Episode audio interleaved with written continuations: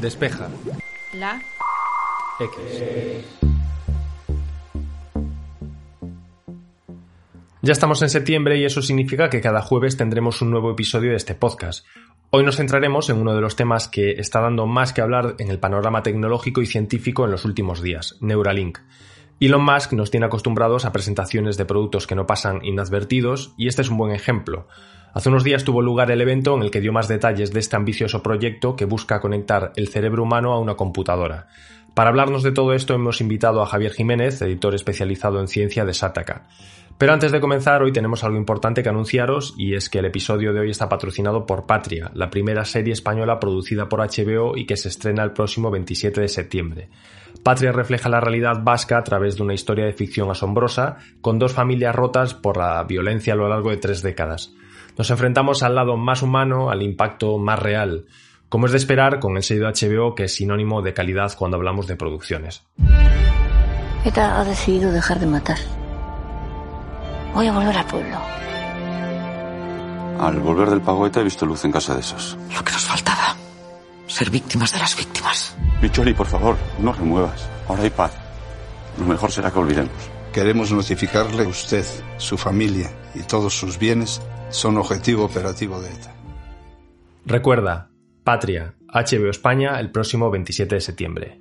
Y empezamos el episodio de hoy. Esto es Despeja la X. Mi nombre es Santi Araujo. Comenzamos.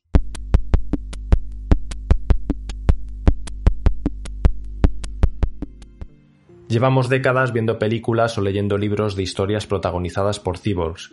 Como suele decirse, la realidad supera la ficción y Neuralink parece ser un pequeño paso que nos acerca cada vez más a este escenario.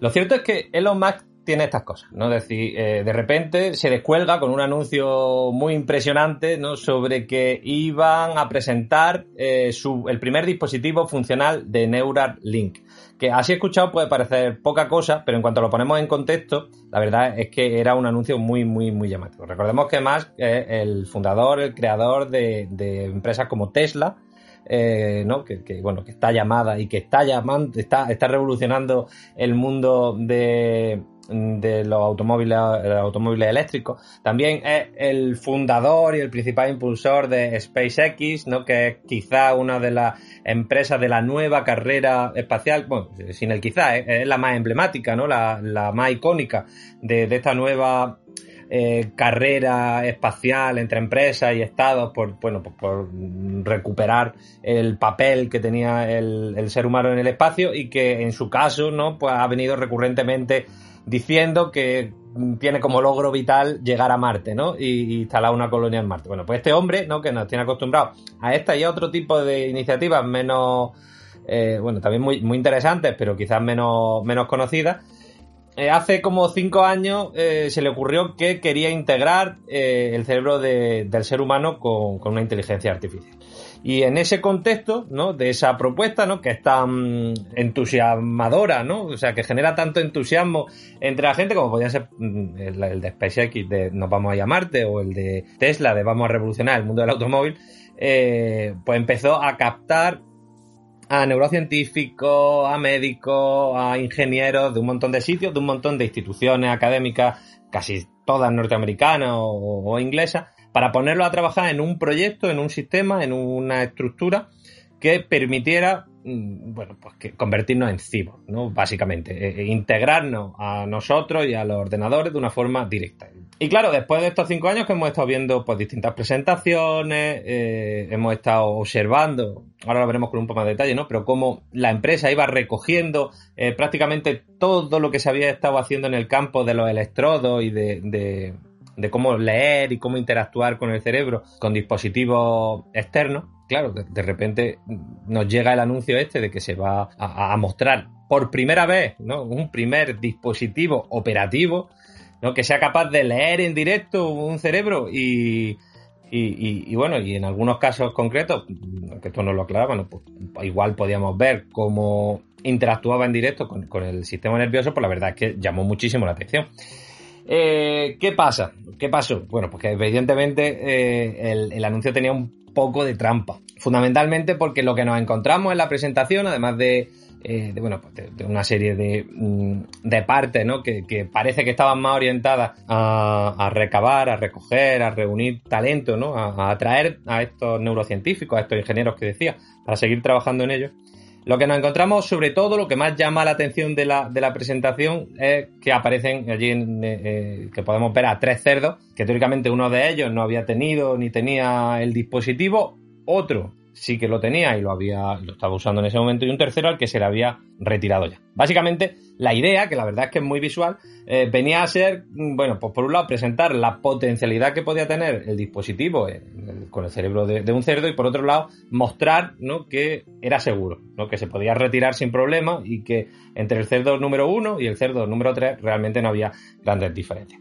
Elon Musk eh, comentó en varias ocasiones ¿no? que, que, que era como un wearable o como se diga realmente, como una Fitbit ¿no? para el cerebro y que y que la verdad es que, bueno, pues que resultaba eh, que quería venderlo ¿no? y enmarcarlo en ese tipo de cosas. No obstante, durante todo el evento, pues eh, siguió con las típicas eh, promesas que, solía, que suelen hacer, pues curar enfermedades como la ceguera, como la depresión, eh, mejorar las capacidades cognitivas de los seres humanos, como por ejemplo poder recuperar y, me, recuerdos prácticamente a placer o poder escuchar una sinfonía dentro del cerebro, ¿no? Bueno, dentro de este tipo de promesas, así como muy generales, eh, lo que llamó la atención fue evidentemente cuando se puso en marcha, cuando se, se vio exactamente qué pasaba con el, con el cerdo, ¿no? Eh, el, el, dispositivo que presentaron la verdad es que es muy interesante, ahora como digo entraremos un poco más en detalle, pero lo que, lo que hacía al final era, eh, era mostrar cómo se podía mm, instalar una mm, 1024 electrodos dentro del cerebro de,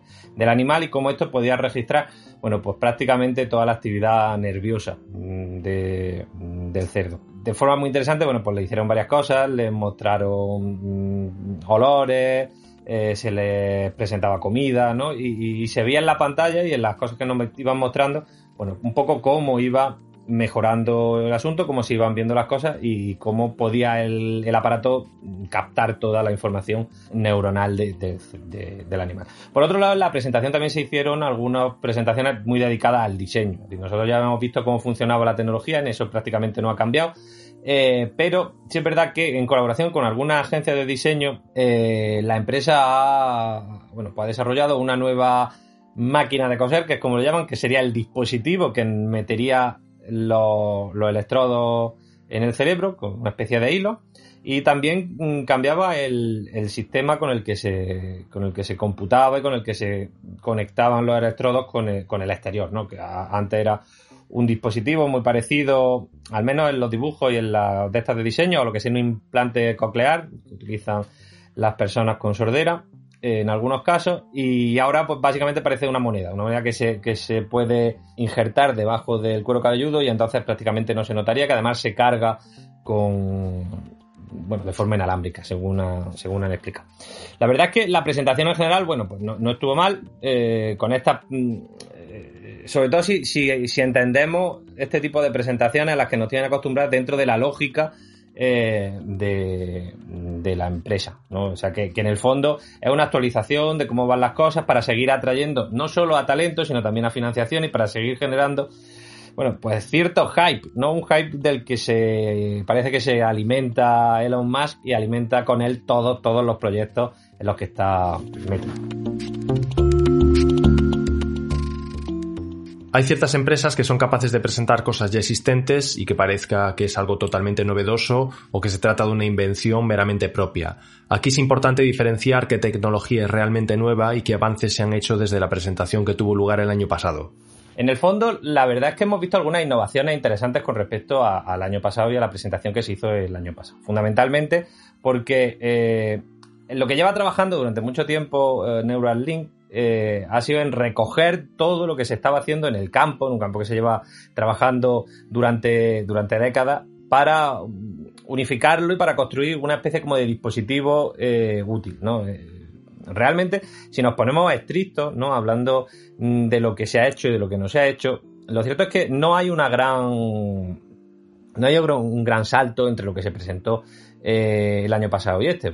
Básicamente lo que se ha ido avanzando es en, en la investigación con, sujetos animales. ¿no? O sea, se presentó en su momento los dispositivos, ahora vemos por primera vez una prueba con animales eh, en vivo y en directo y, además se nos anuncia que se ha obtenido el permiso de la FDA, que es la agencia norteamericana eh, del medicamento y de los dispositivos sanitarios para poder empezar a hacer investigaciones con humanos.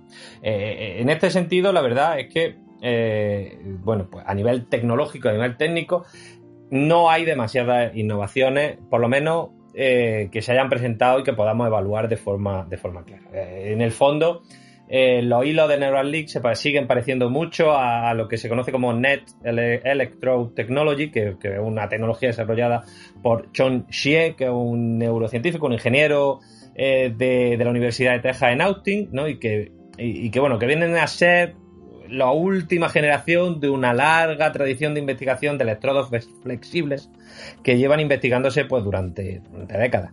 Eh, Neuralink, en este sentido, ha llegado en un momento en el que muchos de estos problemas eh, se están empezando a resolver, ¿no? Ha añadido algunas ideas, ¿no? Como por ejemplo la máquina de coser que comentaba antes, que, que, en el fondo fue la gran tecnología que se presentó el año pasado y que este año lo único que, hemos podido ver con respecto a ella es un cambio de diseño, ¿no? Porque eh, parece ser que la empresa está muy centrada en la percepción de seguridad. Y, la verdad es que no me extraña. En el fondo, estamos hablando de insertar un montón de hardware en el cerebro sin tener muy claro exactamente de qué eh, de, qué efectos secundarios puede tener la interacción entre esos dispositivos y, bueno, qué pasa si necesitamos una actualización. En este caso concreto, eh, Elon Musk sí fue muy claro, ¿no? Es decir, que estaban ellos muy centrados en el hecho de que, o sea, de que nadie en su sano juicio iba a querer quedarse con la versión 1.0 de, de Neuralink. Entonces estaban muy centrados en la idea de que cualquier dispositivo va a poder retirarse con facilidad. Pero una cosa es que estén centrados y otra cosa es que nos lo estén contando y que nos digan qué hacer. ¿no? O sea, si nos fijamos en concreto en cuál es la gran evolución, más allá de, lo que digo, de que se va a empezar a priori a trabajar con humanos y que ya tenemos pruebas, no tenemos los datos, pero tenemos mm, certidumbres de que hay pruebas con, con animales que están resultando positivas. Más allá de eso, el gran esfuerzo de lo que se ha presentado es de diseño. No hay que olvidar que prácticamente todo lo que se vio en la presentación, y muy especialmente lo más llamativo, es decir, cómo funcionaba el, cerebro en directo del cerdo, cómo se podía saber si iba a mover una pierna u otra, o incluso en el caso hipotético de que nosotros podamos hacer que el cerdo haga determinados tipos de movimientos, es una tecnología que lleva décadas haciendo, usándose, eh, vamos, en los laboratorios más mm, más estándar, ¿no? De neurociencia del mundo. Es verdad que ellos han conseguido hacer, bueno, pues integrar, ¿no? Pues muchos electrodos de forma muy potente en un sistema que es capaz de transmitir información en vivo de forma, bueno, pues prácticamente eh, inmediata y eso teniendo en cuenta que una empresa de tecnología, era precisamente el punto en el que estábamos esperando que mejor interviniera, pero más allá de eso, mm, las principales innovaciones son de diseño a, día de hoy, ya, bueno, desde hace mucho tiempo, ya se pueden integrar, se, pueden integrar electrodos dentro del cerebro de los seres vivos sin mayor problema, se puede ver su funcionamiento sin mayor problema, se puede leer e interpretar, la, bueno, comportamiento muy complejo, no los más complejos, no podemos llegar a, lo mejor a ver recuerdos en concreto, a analizar con detalle el pensamiento de los seres humanos, pero movimientos corporales, bueno, decenas de cosas se pueden saber ya con la tecnología que disponemos. En ese caso, y en este contexto, Neuralink realmente no, ofrece nada que no, que no tengamos, más allá de una solución tecnológica que promete mucho. Por lo demás, quedan muchas dudas, quedan muchas dudas, y, esas dudas sobre todo están alrededor de, un problema fundamental, y es que la empresa sigue prometiendo más de lo que, de lo que presenta, ¿no? más de lo que acaba por cumplir. En este episodio estamos hablando de la tecnología que veremos materializarse en el futuro y ahora vamos a acercarlo un poco más al presente. Para ello vamos a recomendaros un podcast de la casa que se llama Loop Infinito, está dirigido por Javier Lacord y se publica de lunes a viernes. Podéis escucharlo en vuestra plataforma de podcast favorita y os vamos a dejar un fragmento de un episodio lanzado esta semana sobre las novedades que ha presentado Fitbit. Bueno, volviendo a Fitbit, ¿cómo está ahora? Pues en su peor momento de los últimos cinco años en cuanto a ventas. 2016, su punto álgido quedó muy atrás. Está vendiendo casi un 50% menos que entonces, está ingresando, me refiero, y pinta regular. El valor de su acción, que llegó a estar en 47 dólares hace 5 años, poco después de salir a bolsa, ahora está en algo más de 6 dólares. La caída ha sido brutal y así es como llegamos a estos nuevos Versa 3 y Sense. A Fitbit hay que reconocerle un mérito y es que en medio de esa situación tan mala, ha logrado pasar de ir al remolque de lo que supuso el Apple Watch a marcar cierta senda, anticiparse a él. Y estamos de regreso. Presentaciones como la de Neuralink nos ayudan a atisbar o nos permiten soñar con cómo serán los humanos del futuro. De todos modos, no hay que olvidar que muchas de las promesas están muy lejos de poder cumplirse. Uno analiza de forma bastante aséptica la estrategia que sigue Elon Musk y que están siguiendo otros muchos grandes empresarios de las últimas décadas o de los últimos años, por lo menos, se da cuenta que, que es una estrategia muy parecida a la que a la que se siguió con el con, la carrera espacial. Se suele decir que cuando Fitzgerald Kennedy, John Fitzgerald Kennedy citó aquel famoso discurso en el que decía que hemos elegido la luna porque no porque fue no porque sea fácil, sino porque es difícil. Eh, eh, se, suele comentar que las circunstancias en las que estaba el país en ese momento eran bastante complicadas. Estados Unidos llevaba mucho tiempo viendo cómo la Unión Soviética le iba ganando sistemáticamente en cualquier avance tecnológico que se estaba encontrando y además el equipo de la Casa Blanca se dio cuenta de que casi toda la población de Estados Unidos estaba muy en contra de invertir dinero en, la carrera espacial. Eh, más de la mitad de la población directamente eh, lo veía mal, ¿no? Subir la asignación que tenía la NASA. Cuando se plantearon eso, lo que decidieron desde el equipo de Kennedy fue diseñar una especie como de campaña de publicidad que eh, orientara a los americanos hacia, hacia eso, ¿no? hacia la consecución de un objetivo eh, que les permitiera pues, invertir y, ganar la carrera a medio plazo. Cuando intentaron buscar un objetivo concreto, se dieron cuenta que los objetivos más icónicos, como podían ser, por ejemplo, poner la primera estación espacial en el espacio o orbitar la Luna, eran cosas que no se habían conseguido, pero que no iban a poder conseguir antes que la Unión Soviética. Todo parecía indicar que ese tipo de. que con la ventaja que les llevaba la Unión Soviética necesitaban algo que fuera lo, que estuviera lo suficientemente lejos de ellos como para ser algo icónico y alcanzable, pero no tan cerca como para que otros se les pudiera adelantar. Por eso escogieron la Luna. Ir a la Luna, ¿no? Hacer el primer alunizaje de la historia. Y en este caso parece que todos estos grandes empresarios, y muy específicamente Elon Musk, están siguiendo una estrategia prácticamente similar. ¿No? Porque si nos fijamos en SpaceX y su idea un poco de, mm, de, llegar a Marte y de convertir a la humanidad en la primera eh, especie interplanetaria, pues lo que nos estamos encontrando básicamente es, eh, es, que utiliza eso, ¿no? Esa especie como de, de promesa la utiliza para levantar una especie como de negocio enorme de viaje a, la órbita terrestre. Es decir, prácticamente SpaceX se ha convertido en el gran, la gran subcontrata de la NASA para mover cosas de un sitio a otro. De la NASA y de muchas otras organizaciones y agencias espaciales. Eh, si nos fijamos en Tesla, con la idea esta de los, de los coches eléctricos y de revolucionar el transporte por carretera, lo que se oculta por debajo es un enorme negocio de baterías, ¿no? que es realmente donde está el factor disruptivo y el negocio importante eh, de fondo de Tesla. Y en el caso de, de Neuralink, pues, pues parece ser que la estrategia es similar. Es decir, durante toda, toda, toda, toda la presentación, Elon Musk y la gente que fue hablando nos prometían muchísimas cosas, que van desde tratar la depresión u otra media docena o docena enteras de enfermedades neurológicas a, hacer que personas recuperaran la movilidad si tenían problemas, habían tenido algún accidente de tráfico o de, de otro tipo. También se nos propuso incrementar de, de forma exponencial nuestras capacidades cognitivas a través de la conexión con, con distintas redes, escuchar música, poder recuperar recuerdos. Son un gran conjunto de, de, promesas que parecen diseñadas específicamente para entusiasmar a la gente, ¿no? O sea, es como, señores, en esta empresa estamos tratando de encontrar al cyborg. Y mientras tanto, eh, gracias a eso, alinean al público, alinean a los inversores a, a, lo que es el negocio real, ¿no? Que es un negocio efectivamente, bueno, pues de, de, de investigación sobre el cerebro, de diseño de, de dispositivos.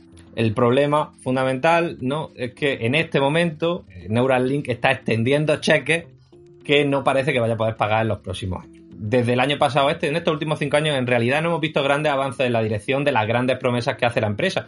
Y aunque es verdad que muchas personas eh, comentan que, bueno, es parte de la estrategia, ¿no? Es decir, que tampoco nadie se esperaba que SpaceX fuera a convertirse en, bueno, pues vaya a llegar a Marte rápidamente, o que Tesla, que ahora ya parece que eh, el coche eléctrico icónico pues era, era mirado con cierta eh, incredulidad en sus principios. Eh, desde nuestro punto de vista lo que hay que atenerse un poco es a los datos, ¿no? Porque en el fondo todo este tipo de, mm, de iniciativas lo que presentan es una gran incertidumbre. Puede ser que salga bien, y efectivamente todos deseamos que salga bien, pero los datos, ¿no? las pruebas, mm, las cosas que presenta la empresa están a años luz de, llegar a la realidad. Eh, es verdad que, que, el truco de magia puede salir muchas veces, pero también puede haber veces pues, que el truco de magia deje de funcionar. Aunque podemos ser escépticos o precavidos con ciertos aspectos de Neuralink, será muy interesante seguirlo de cerca para ver cómo evoluciona y conocer si realmente es capaz de cumplir la promesa de ayudar a mejorar nuestra salud y experiencia vital. No obstante, lo que parece muy interesante y lo que eh, mucha gente se pregunta realmente es qué podemos esperar de todo esto. ¿no? Una cosa es que todos tengamos cierta sensación de que lo que hace Elon Musk y lo que hace con sus proyectos es, mm, bueno, azuzar un espantajo, ¿no? Para que todos centremos la atención en él y vayamos caminando, ¿no? Para alinearnos a todos eh, eh, en un proyecto concreto y con un modelo de negocio concreto. Pero realmente Mm, Neuralink es algo muy distinto de lo que de lo que se está haciendo con otros de sus proyectos. Y, la verdad es que no lo es tanto. Es cierto, mm, vamos a ser claros, que eh, los tiempos que tiene la investigación biomédica son muy largos, ¿no? Y, aunque en un primer momento podríamos pensar que son comparables a los de la investigación aeroespacial, eh, lo cierto es que ahí han intervenido una serie de, mm, bueno, pues una serie de problemas geoestratégico y, de índole operativa, ¿no? Que ha convertido a SpaceX en una especie como de, de bueno, pues de, gran sí, es que es el gran contratista de la NASA, ¿no? Y, la necesidad de la NASA por poder equiparar y encontrar vías para salir del relativo estancamiento le ha venido muy bien. Mm, hoy por hoy, lo cierto es que no existe un, elemento similar, o por lo menos, si existe, no está claro ¿no? que vaya a permitir impulsar a Neuralink en la dirección en la que estamos. Eh, pero más allá de eso, más allá de, la, de qué pasará exactamente con la, mm, con la empresa, lo que sí es cierto es que eh, bueno, todos sus proyectos, todas las promesas estas que estamos hablando presentan un carácter muy interesante sobre hacia dónde va a ir eh, la investigación relacionada con el cerebro. Hay que recordar que hace muy pocos años eh, Obama eh, creó una especie como de gran iniciativa en la que mm, decía y afirmaba que los próximos décadas, los próximos 10 años, iban a ser de una manera o de otra los grandes, o sea, los años del cerebro. Claro, aquí se, desarrollan un montón de cosas que dentro un poco de, la perspectiva de Elon Musk, que hemos comentado en uno de los, en, un, capítulo anterior sobre cuál podía ser su ideología, cuáles eran eh, sus ideas fundamentales, ¿no? Y, qué relación tiene de una manera o de otra con lo que se conoce como transhumanismo, ¿no? Que es mm, esa especie como de eh, proyecto ideológico de trascender al ser humano gracias a la tecnología, eh, pues a raíz de eso que comentábamos, ¿no? Y de que una, reflexión, ¿no? Que un poco que, Elon es prácticamente el mayor filósofo aceleracionista eh, de, que, existe hoy, sí se plantean cosas interesantes. ¿no? Es verdad que dispositivos como los de Neuralink pueden contribuir en un futuro, esperemos que así sea, al, bueno, pues a, a trabajar con, el Alzheimer, a, conseguir que distintos tipos de demencia estén mucho mejor estudiadas y mucho mejor controladas. Pero también eh, suponen algunos problemas relativos a, bueno, pues la misma idiosincrasia de lo que se entiende en nuestras sociedades occidentales sobre qué es el ser humano. ¿no? Hasta qué punto eh, recordar todo lo que hemos hecho, ¿no? tener una capacidad casi infinita para poder recuperar elementos de, de nuestro pasado y de cómo los vivimos, ¿no? Eh, van a incidir no solo en la percepción que tenemos de nosotros mismos como, como, como personas, sino también van a cambiar completamente las reglas del juego de, una, de la sociedad en la que vivamos. Es complejo, ¿no? Y, la verdad es que este tipo de dispositivos que, mm, bueno, que, además a las claras, ¿no? Van con una intención de revolucionar prácticamente mm, las formas que tenemos de, interactuar entre nosotros y de interactuar con nosotros mismos, presentan ese tipo de problemas. Eh, y también de oportunidades, claro. ¿Qué podemos esperar en general? Pues la verdad es que la investigación en este campo está, mm, está siendo muy, muy, muy, muy, muy, muy rápida. Eh, ya en los últimos años se está consiguiendo recuperar de una forma bastante que hace solo una década sería ciencia ficción. Podemos recuperar la movilidad de personas que ya hayan tenido problemas eh, y accidentes de tráfico. Mm, se está trabajando, por ejemplo, bueno, pues a través de, distintas adaptaciones de implantes cocleares y de otras estructuras que conectan con el cerebro, se puede, la gente pues, no solo puede escuchar, ¿no? que para eso se inventaron eh, este tipo de implantes cocleares, sino que también pues, pues se puede recuperar la vista, se pueden hacer un montón de cosas que hasta ahora no. Bueno, creíamos eso, que, estaban relegadas a lo que viene siendo la ciencia ficción.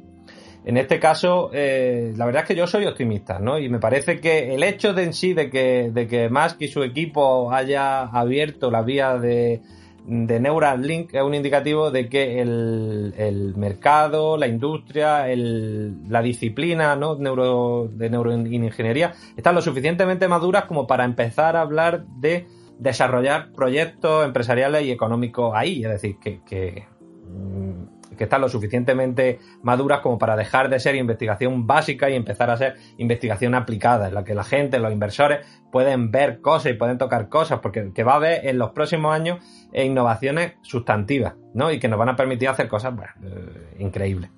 Eh, pero esto también, como decimos, pues tiene riesgo, ¿no? Riesgo que, que, a veces con la idea esta de que eh, no se le pueden poner puertas al campo, todo este tipo de, movimientos, todo este tipo de iniciativas empresariales tratan de vender que la sociedad, que los, bueno, pues que, que, las personas no tienen realmente un control sobre, sobre las innovaciones tecnológicas que vamos a ver. No siempre se dice eso de que si se puede hacer, se va a hacer. Y eso, la verdad, es que resulta bastante problemático. Y, en otras muchas cosas, como estamos viendo, como por ejemplo los avances en ingeniería genética, mm, atentan ¿no? o impactan, por no utilizar una, una palabra tan cargada de significado, impactan directamente con la sociedad en la que vivimos y con la sociedad en la que queremos hacer.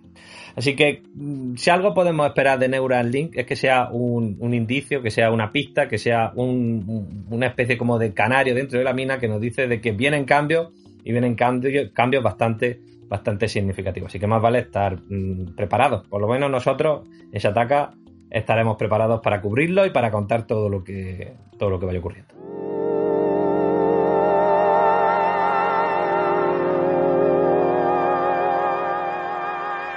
Nuevamente, Elon Musk se nos ha adelantado y es que en este episodio pensábamos presentar control parietal, un chip que se implanta en el cerebro y que te pide constantemente que te logues en YouTube, aunque los vídeos no sean específicamente para adultos. Mientras pensamos en cómo adaptar este proyecto a formato audio, iremos preparando el episodio de la semana que viene en el que contaremos con un nuevo tema y nuevos invitados. Como siempre, queremos agradecer a todas las personas que ya han dedicado un minuto de su tiempo a puntuar positivamente este podcast en iTunes, ya que eso nos ayuda a llegar muchísima más gente. Desde aquí te deseamos que pases una feliz semana y hasta el jueves que viene.